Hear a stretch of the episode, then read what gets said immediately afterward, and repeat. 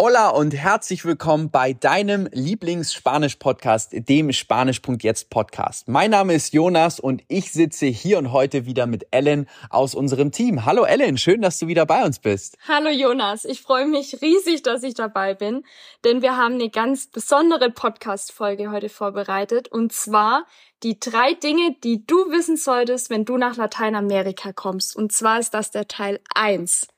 Wow, da erwartet uns bestimmt einiges. Genau, Jonas, leg doch mal los. Was ist der erste Punkt? Der erste Punkt ist ein ganz wichtiger Grund und ein ganz besonderer Grund, den wir vielleicht oftmals übersehen.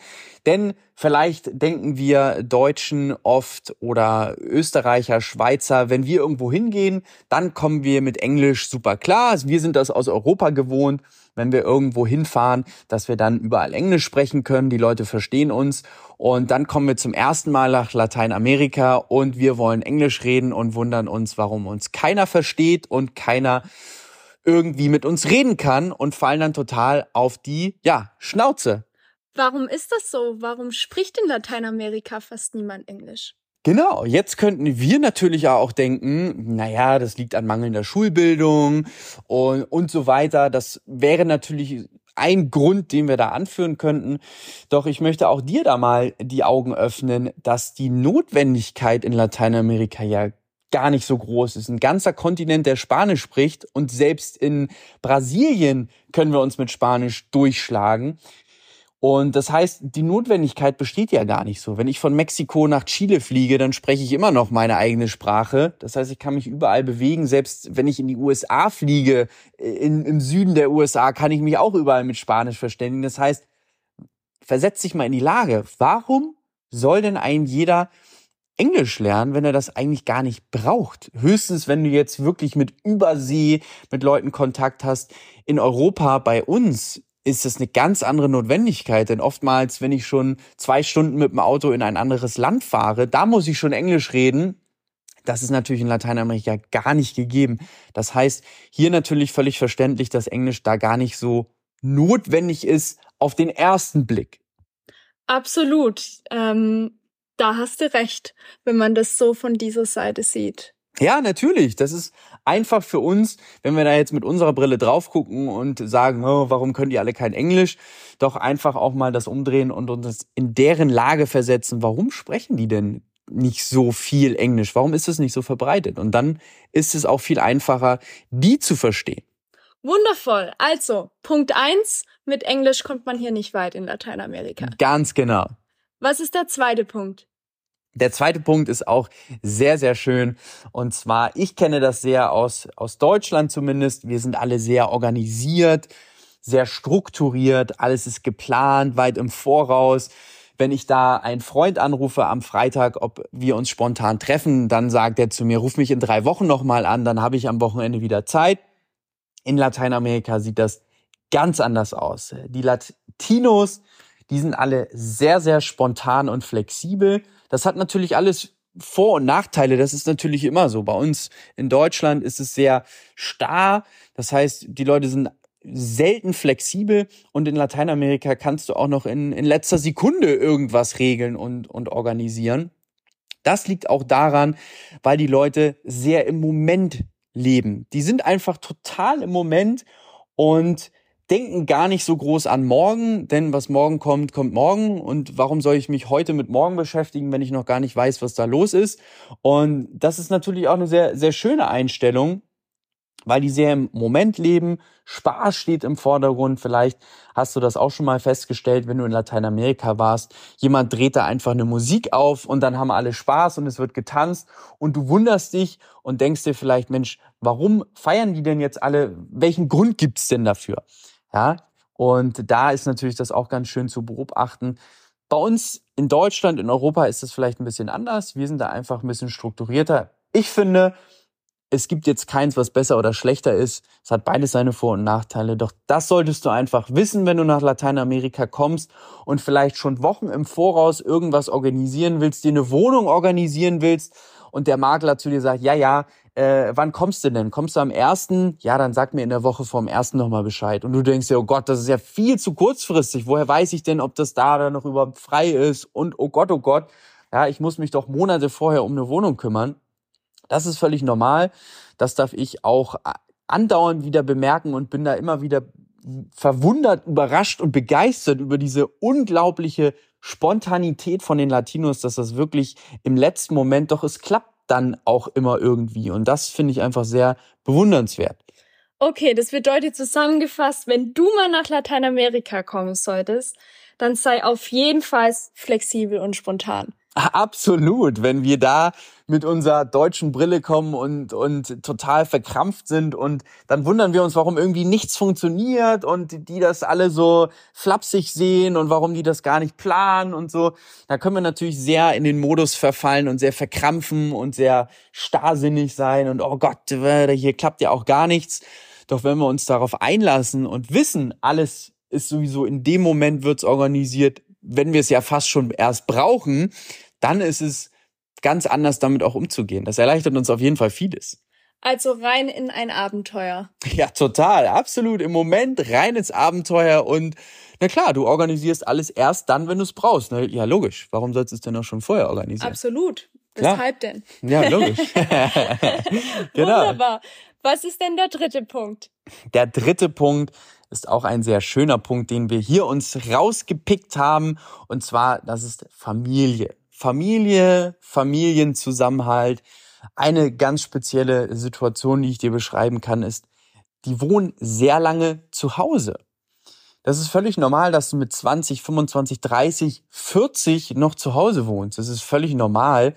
Du ziehst auch nicht alleine als Single von zu Hause aus in eine Wohnung. Das, das gibt's gar nicht. Ich hatte da mal eine sehr schöne Unterhaltung mit einem Uber-Fahrer, mit de, den ich, ich kannte das ja schon und ich habe den ganz bewusst gefragt, wie das denn so üblich ist in Lateinamerika, wann denn die Kinder zu Hause ausziehen. Und der lachte mich nur an und sagte, ja, wenn's gut läuft, dann nie, sagte er. Und ich so, was, wie? Und er sagt, ja, warum sollen die denn zu Hause ausziehen?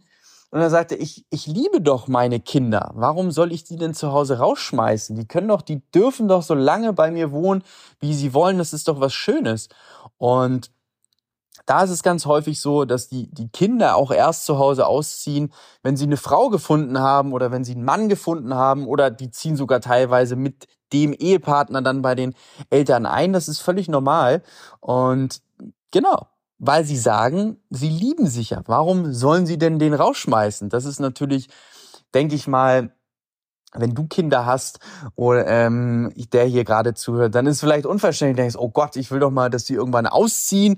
Ja, die können doch nicht immer bei mir zu Hause wohnen bleiben. Genau, das denken wir in, in Deutschland vielleicht so, in Europa mehr. Und der hat mich dann auch gefragt, dieser Uberfahrer, und hat gesagt, Liebt ihr eure Kinder denn gar nicht? Oder warum schmeißt ihr die irgendwann raus? Total herzlos, dass ihr irgendwann sagt, so, jetzt ziehst du mal aus.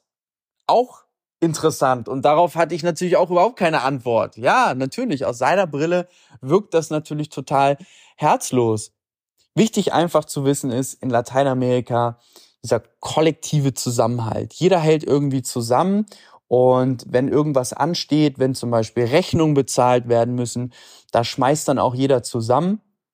Und das ist einfach ganz schön auch zu sehen. Ich kann da noch eine Story von mir erzählen, wenn du das gerne möchtest. Und zwar bei mir, als ich in Chile war, meine Gastfamilie, da haben meine, ich überlege gerade mal, drei Gastschwestern haben zu Hause bei mir gewohnt mit ihren Kindern zusammen und die waren jetzt nicht 16, sondern meine jüngste Gastschwester war Ende 20 und meine älteste war 40 und die haben alle zu Hause gewohnt mit ihren Kindern. Ja, warum ist es passiert? Weil die hatten alle einen Freund, einen Mann, und haben sich dann wieder von dem getrennt. Und dann war das völlig logisch, dass die wieder zu Hause einziehen, weil man kümmert sich umeinander, man ist füreinander da. Und das war total logisch. Die wären jetzt nicht alleine mit ihrem Kind irgendwo hingezogen, sondern es ist völlig normal, dass die dann einfach wieder zu den Eltern gehen. Das hat auch nichts damit zu tun, dass die Eltern irgendwann sagen, so, wir sind nicht mehr für dich, für dich da, du bist jetzt alt genug, sondern das ist dann einfach völlig logisch, dass, dass die füreinander da sind. Oh wow, was für unterschiedliche Ansichten. Ein anderer Kontinent und irgendwie scheint alles dort anders zu sein. Ja, total. Es sind natürlich auch viele Gegensätze, die da aufeinander prallen. Und das Schöne ist, wir dürfen auf der einen Seite natürlich uns mit diesen Unterschieden bekannt machen. Ich möchte natürlich auch hier noch erwähnen, dass ich nicht alle Länder und, und alle Kulturen über einen Kamm scheren kann in Lateinamerika. Natürlich gibt es auch innerhalb Lateinamerikas Unterschiede, die wir zu beachten haben. Doch es gibt auch grundsätzliche Unterschiede, die dir vielleicht auch schon aufgefallen sind, wenn du dort einmal warst. Das ist natürlich Punkt eins erstmal zu sensibilisieren, dass es diese Unterschiede gibt und auch was gibt es für Unterschiede, denn wir können anfangs in Lateinamerika sehr große Startschwierigkeiten oder auch Verständnisschwierigkeiten haben, wenn wir einfach nicht verstehen, warum macht denn der das überhaupt so? Ja, wir haben auf der einen Seite natürlich sprachliche Herausforderungen und dann wundern wir uns, warum wohnt denn der mit 40 immer noch zu Hause? Ist der irgendwie nicht in Ordnung oder so? Und können dann natürlich auch Leute irgendwie abstempeln oder verurteilen, was eigentlich denen gar nicht zugute kommt oder was eigentlich gar nicht so gemeint ist und was auch gar nicht der Wirklichkeit entspricht. Und dem wollen wir natürlich auch ähm, entgegentreten. Absolut, dann komme ich mit meiner deutschen Brille nach Lateinamerika und sehe das nur auf meine Art und Weise.